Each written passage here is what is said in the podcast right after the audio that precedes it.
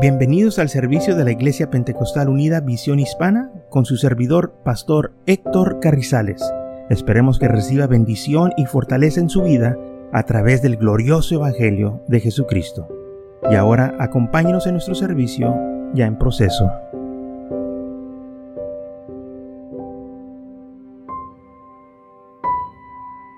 Entonces, Juan el Bautista, que hablamos la semana pasada, Juan el Bautista, predicaba del arrepentimiento y también predicó de que él estaba preparando el camino del Señor. Y, y el Señor, ¿verdad? Este, un día apareció y Juan el Bautista lo bautizó en el río del Jordán.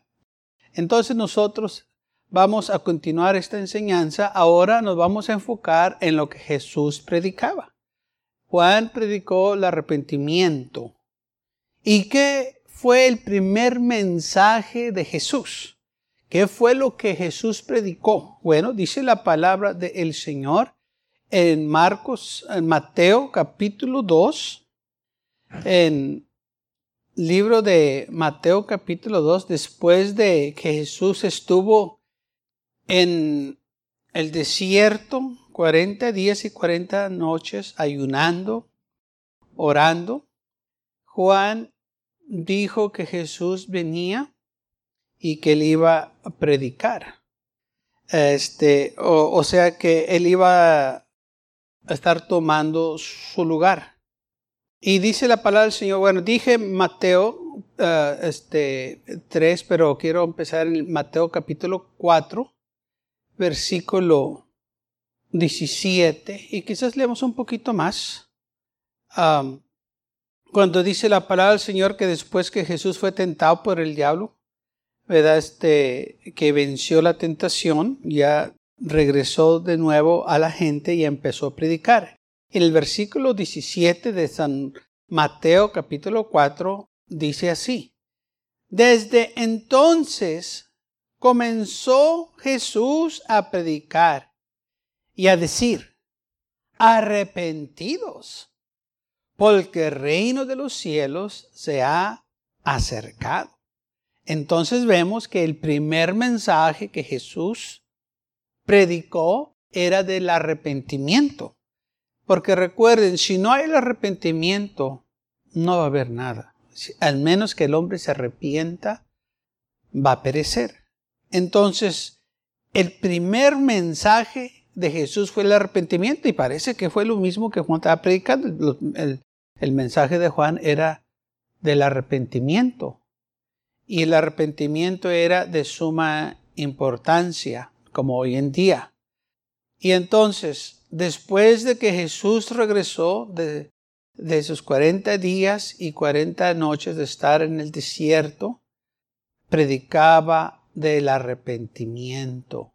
También lo vemos en, en Marcos 1, 15, de nuevo y, se repite después que Jesús regresó, después de que fue bautizado, subió al, al desierto y allá estuvo 40 días y 40 noches y cuando viene de nuevo empieza a predicar del arrepentimiento.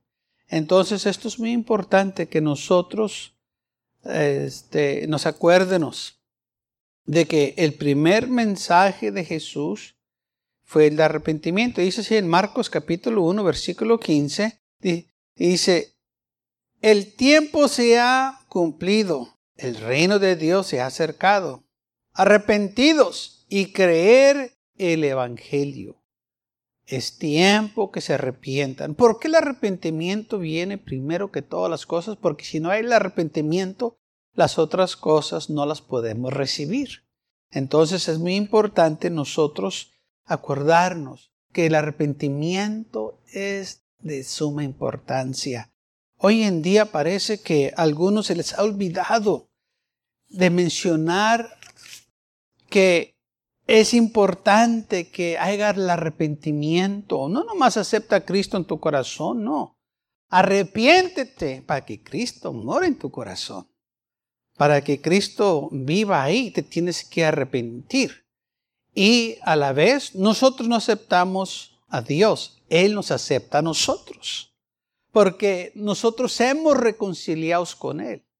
Él no se reconcilia con nosotros. La humanidad se reconcilia con Dios. ¿Por qué? Porque la humanidad fue la que se apartó de Dios. Y la humanidad cuando regresa se reconcilia con Dios. Porque Dios no se equivocó, Dios no pecó, fue el hombre que se equivocó, el hombre pecó y por tanto el hombre se tiene que reconciliar, por eso el hombre se tiene que arrepentir. Y es lo que también predicó la primera iglesia primitiva del arrepentimiento. El primer mensaje de la iglesia se encuentra en el libro de los Hechos en el capítulo 2, cuando le preguntaron al apóstol Pedro y a los doce eh, y a los once este, apóstoles, varones, hermanos, ¿qué haremos? Y Pedro le dice en Hechos 2.38 estas palabras. La primera cosa que sale de la boca del apóstol Pedro es esta. Y Pedro les dijo, arrepentidos y bautícese cada uno de vosotros en el nombre de Jesucristo para perdón de los pecados y recibiréis el don del Espíritu Santo. Entonces, de nuevo, vemos la primera palabra que sale del apóstol Pedro cuando le preguntan, ¿qué haremos para ser salvos? Arrepiéntanse de sus pecados, humíense ante Dios, reconozcan sus faltas, reconozcan que han pecado, que han violado la ley de Dios y cuando la humanidad se arrepiente y pide perdón, el Dios de la gloria escucha esa oración porque dice la Biblia que Dios le da gracia al que se pero resiste al soberbio o al orgulloso. Y qué duro es para muchos confesar sus errores, qué, qué, qué duro es para muchos decir, sabes, me equivoqué, estoy mal, hice lo indebido. Pero con el Señor nosotros no podemos permitir que el orgullo se apodere de nosotros, sino que tenemos que humillarnos. Si queremos las bendiciones de Dios, si queremos la vida eterna, tenemos nosotros que confesar nuestros pecados ante Dios, no al hombre, ante Dios, y pedirle perdón por lo que hemos hecho. Aleluya. Y cuando nosotros nos humillamos, el Señor, hermanos, nos va a exaltar. Dice la Biblia que cuando uno se humilla, el Señor nos va a exaltar, nos va a levantar. Y entonces, esto es muy importante. El ministerio de Jesús, el Señor empezó con el arrepentimiento. Fíjese que el Señor no empezó predicando amor, empezó predicando el arrepentimiento. Porque si no te arrepientes, de nada te sirve el amor de Dios. Aunque tú digas que Dios es amor y todo eso es verdad que Dios es amor, porque la Biblia lo dice. Pero si no hay el arrepentimiento, el amor de Dios no puede cubrirte, el amor de Dios no puede obrar en tu vida como Dios quiere obrar, porque no has visto un arrepentimiento, no te has humillado, no has venido ante Dios y decir, Señor, perdóname porque he pecado. Perdóname porque he vivido en pecado. Y entonces, aparte que Jesús predicó el arrepentimiento, dice la palabra de Dios en Lucas capítulo 4, que el ministerio de Jesús a la humanidad era de venir a predicar claro el Evangelio. Y cuando empezó él, dice la Biblia que fue al, en Lucas capítulo 4, a la sinagoga, y dice así la palabra del Señor. Y y Jesús volvió, en el poder del Espíritu a Galilea y se fundó su fama por toda la tierra de alrededor. Y enseñaba en las sinagogas de ellos y era glorificado por todos. Vino a Nazaret, donde se había criado. En el día de reposo entró en la sinagoga conforme a su costumbre y se levantó a leer. Y se le dio el libro del profeta Isaías. Y habiendo abierto el libro, halló el lugar donde, donde estaba escrito. El Espíritu del Señor está sobre mí, por cuanto me ha ungido para dar buenas nuevas a los pobres. Recuerden que esto fue lo que Jesús dijo también en Mateo, eh, digo, Marcos capítulo 1, versículo 15. Jesús dijo, el tiempo se ha cumplido, el reino de Dios se ha acercado, arrepentidos y creer el Evangelio. Y ahora aquí lo vemos también en el versículo 5 el versículo 18 dice, el Espíritu del Señor está sobre mí por cuanto me ha ungido para dar las buenas nuevas a los pobres, me ha enviado a sanar a los quebrantados de corazón, a pregonar libertad a los captivos y vista a los ciegos, a poner en libertad a los oprimidos, a predicar el año agradable del Señor.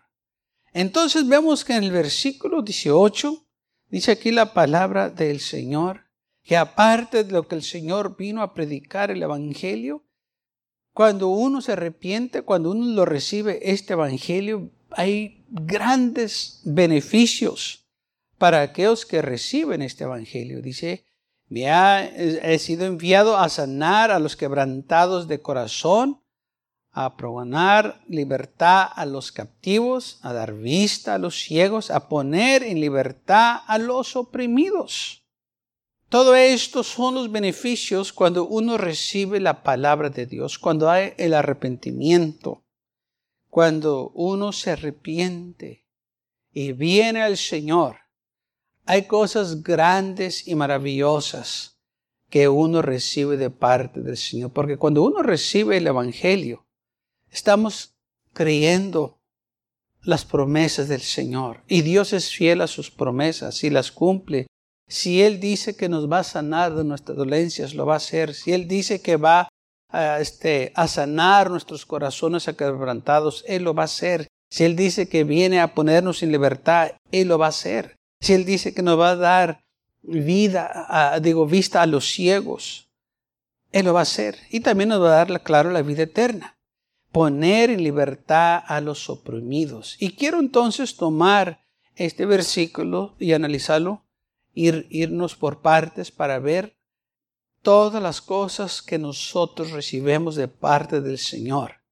dice, el Espíritu del Señor está sobre mí por cuanto me ha ungido para dar las buenas nuevas a los pobres.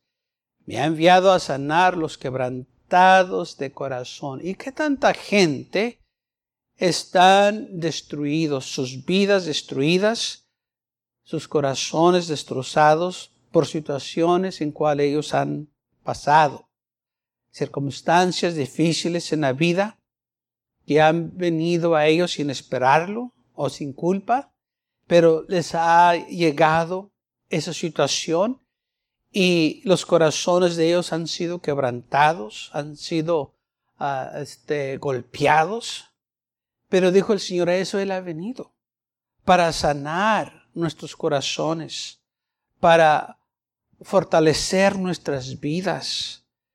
Lamentablemente, la medicina, eh, eh, la ciencia, la promueve que puede hacer todo y no puede. Y gente se cree, y ahí está la situación, y ahí está el problema, que la ciencia promete mucho, a la humanidad, pero no puede ser nada a lo espiritual. El problema del hombre es espiritual, pero lo espiritual afecta lo físico. Y la situación es que cuando una persona está enferma en el espíritu, la medicina no lo puede ayudar.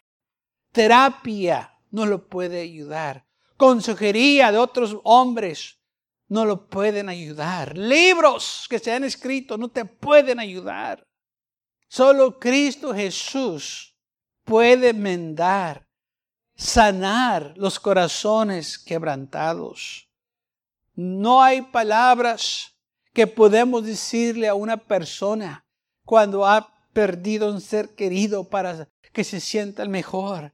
Pero el Señor sí sabe cómo fortalecer a aquella persona y dale la fuerza y el ánimo para que sigan adelante. O que han pasado una tragedia y que han perdido todo, todas sus ganancias, todo lo que han trabajado por 30, 40 años se han quedado sin nada. ¿Qué le podemos decir? Más que Dios les da la fortaleza. Dios les da el ánimo. O aquella persona que se le ha dado unos cuantos semanas o meses para vivir y le dicen, no hay nada que podemos hacer por ti. ¿Qué le dices a esa persona? ¿Qué palabras podemos decirle para motivarlos y darles ánimo? La esencia, el hombre no tiene palabras, pero el Dios de la gloria tiene lo que la humanidad necesita para que, esa persona tenga las fuerzas para afrentarse a eso. Hace tiempo para atrás una hermana estaba enferma y le diagnosticaron cáncer y ya estaba muy avanzado. Le dijeron que tenía tantas semanas o meses para vivir. Yo hablando con ella, eh, tratando de darle palabras del Señor, le dije, hermana, sabe que el Señor es bueno. Dijo, sí, yo sé. Dije, y este tiempo que usted tiene, dije, es un buen tiempo para que usted esté hablando con el Señor y preparándose. Dijo, sí.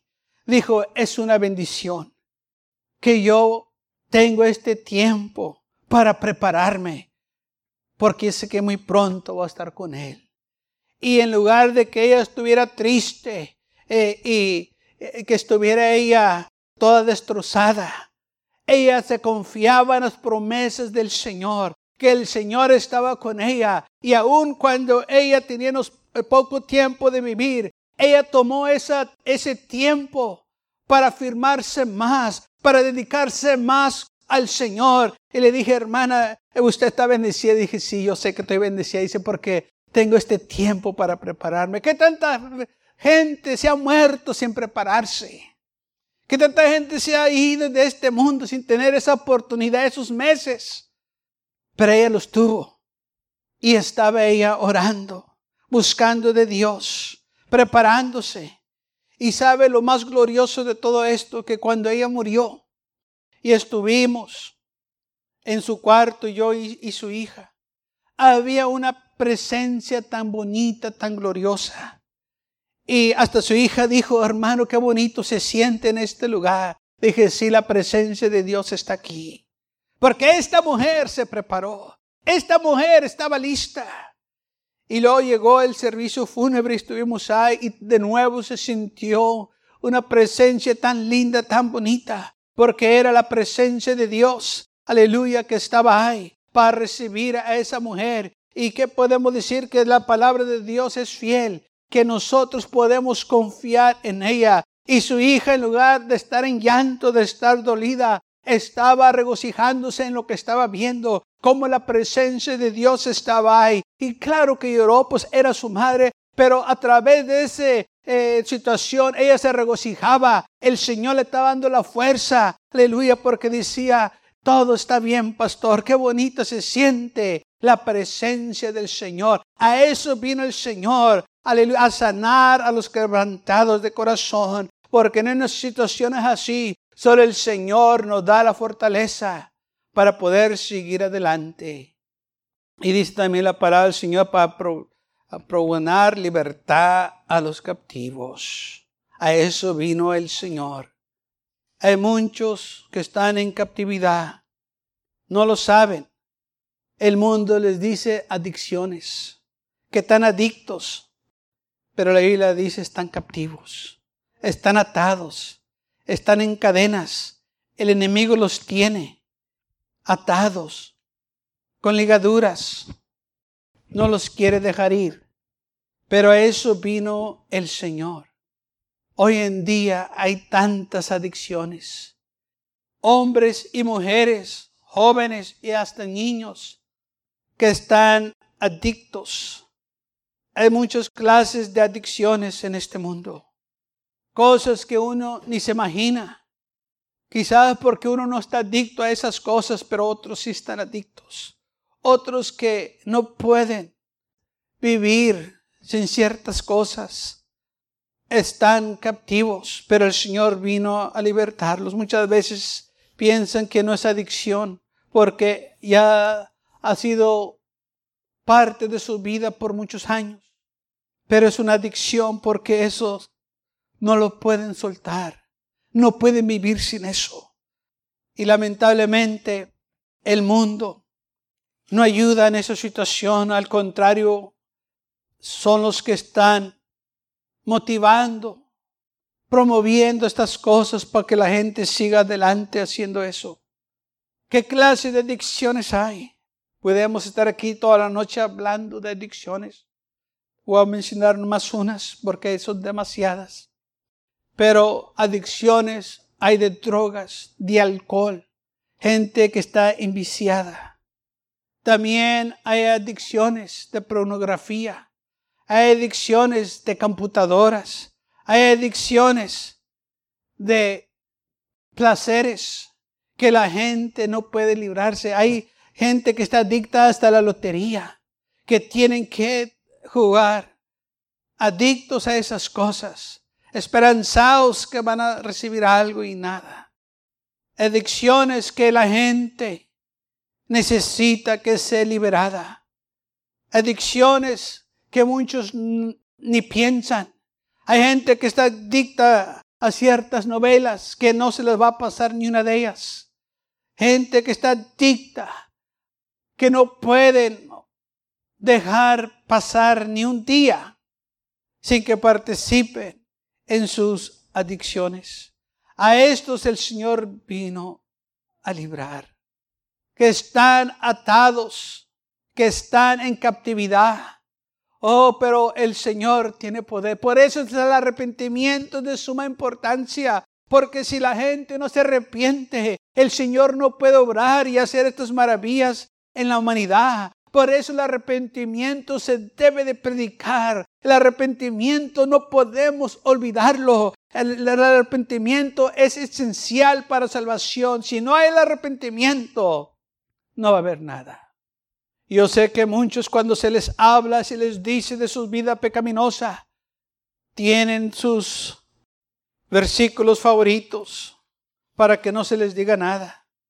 Y uno de ellos es Mateo 7.1, donde dicen, no juzgues para que no seas juzgado. Pero dice la Biblia que si vas a juzgar, juzga justamente. No juzgues para condenar, dice la palabra. Pero si vas a ayudar, juzga rectamente. No tiene nada malo juzgar cuando uno juzga justamente, o sea, cuando no los estamos condenando cuando les estamos diciendo lo que tú estás haciendo no está bien delante de Dios. Lo que tú estás haciendo es pecado. Ese es el juicio justo. No los estamos condenando, sino que les estamos predicando, que se arrepientan. Les estamos diciendo lo que tú estás haciendo está mal. Y esto es lo que la Biblia quiere que nosotros hagamos. Porque muchos usan el amor de Dios. Oh, pues es que Dios me ama si Dios te ama. Dios no quiere que nadie perezca, más que todos vengan arrepentimiento. Porque el amor de Dios de nada te va a servir si no te arrepientes. El Señor dijo, le estaban diciendo el Señor que había pasado una situación y el Señor empieza a hablar con sus discípulos o los que estaban ahí alrededor. Dice la Biblia que le empezaron a enseñar ciertas cosas que estaban ahí. Y el Señor dice estas palabras en Lucas capítulo 13, versículo 1. Dice, en este mismo tiempo estaba ahí algunos que le contaban acerca de los galileos cuya sangre Pilato había mezclado con los sacrificios de ellos. Jesús respondió y les dijo, ¿pensáis que estos galileos porque perecieron tales cosas, eran más pecadores que todos los galileos? Os digo, no, antes si no os arrepentéis, todos pereceréis igualmente. O aquellos 18 sobre los cuales cayó la torre del Siloé y los mató. ¿Piensas que eres más culpables que todos los hombres que habitaban en Jerusalén? Os digo, no, antes, si no os arrepentéis, todos pereceréis igualmente. Vas a perecer si no te arrepientes. Tienes que arrepentirte. Y tiene que ser un arrepentimiento sincero. que te estás arrepintiendo porque reconoces que eres pecador, que estás mal. No un arrepentimiento convenenciero. Un arrepentimiento convenenciero es que es conveniente arrepentirte al momento porque te pescaron haciendo algo que no deberías hacer. Y por eso estás arrepentido. No porque lo hiciste, no, pero porque te pescaron. Así como muchos, cuando van ante el juez y eh, le dice el juez, ¿por qué lo hiciste? Y él dice, juez, estoy arrepentido porque, porque hice tal cosa. Pero sabe que están arrepentidos no porque lo hicieron, pero porque los pescaron. Porque si no los hubiesen pescado, pues le siguen. Pero como los pescaron, y es conveniente para ellos decirle al juez que están arrepentidos para que no darles o para que no les den una sentencia dura, pues es conveniente decir, estoy arrepentido. Ya no lo voy a volver a hacer. Pero está arrepentido porque lo pescaron, porque es conveniente. Y lamentablemente muchos así, que vienen al Señor porque es conveniente el momento, están en un aprieto, están en una situación y vienen a la iglesia y vienen al Señor, pero ya nomás se le pasa la situación, ya nomás se pasa el problema y se olvidan de Dios, se olvidan de lo que le dijeron al Señor, porque era un tiempo nomás que necesitaban que Él se le ayudara. No de sinceridad, no de corazón, pero de conveniencia. Si hay arrepentimiento verdadero, ese arrepentimiento va a estar ahí todo el tiempo. Ese arrepentimiento es válido. Lo estamos haciendo porque reconocemos que somos pecadores, porque reconocemos que hemos pecado. Reconocemos que sin Cristo estamos perdidos. Ese arrepentimiento verdadero, hermanos, el corazón contrito y humillado. Ese es eh, lo que Dios quiere de nosotros. El Señor nos está esperando. Por eso el arrepentimiento es de suma importancia. No podemos ignorarlo. No podemos dejarlo pasar por alto, que no es necesario. El arrepentimiento se tiene que predicar, así como le predicó Juan el Bautista, así como le predicó Jesús, Así como predicó la iglesia primitiva, así también la iglesia de hoy lo tiene que predicar. Si la iglesia quiere ver avivamiento, si la iglesia quiere ver eh, este gran cambios en este mundo, la iglesia de Jesucristo tiene que estar predicando el arrepentimiento. No nomás el amor de Dios, claro que creemos en el amor de Dios, pero si no hay el arrepentimiento, lamentablemente el amor de Dios no te va a ayudar. El amor de Dios ahí está para todos.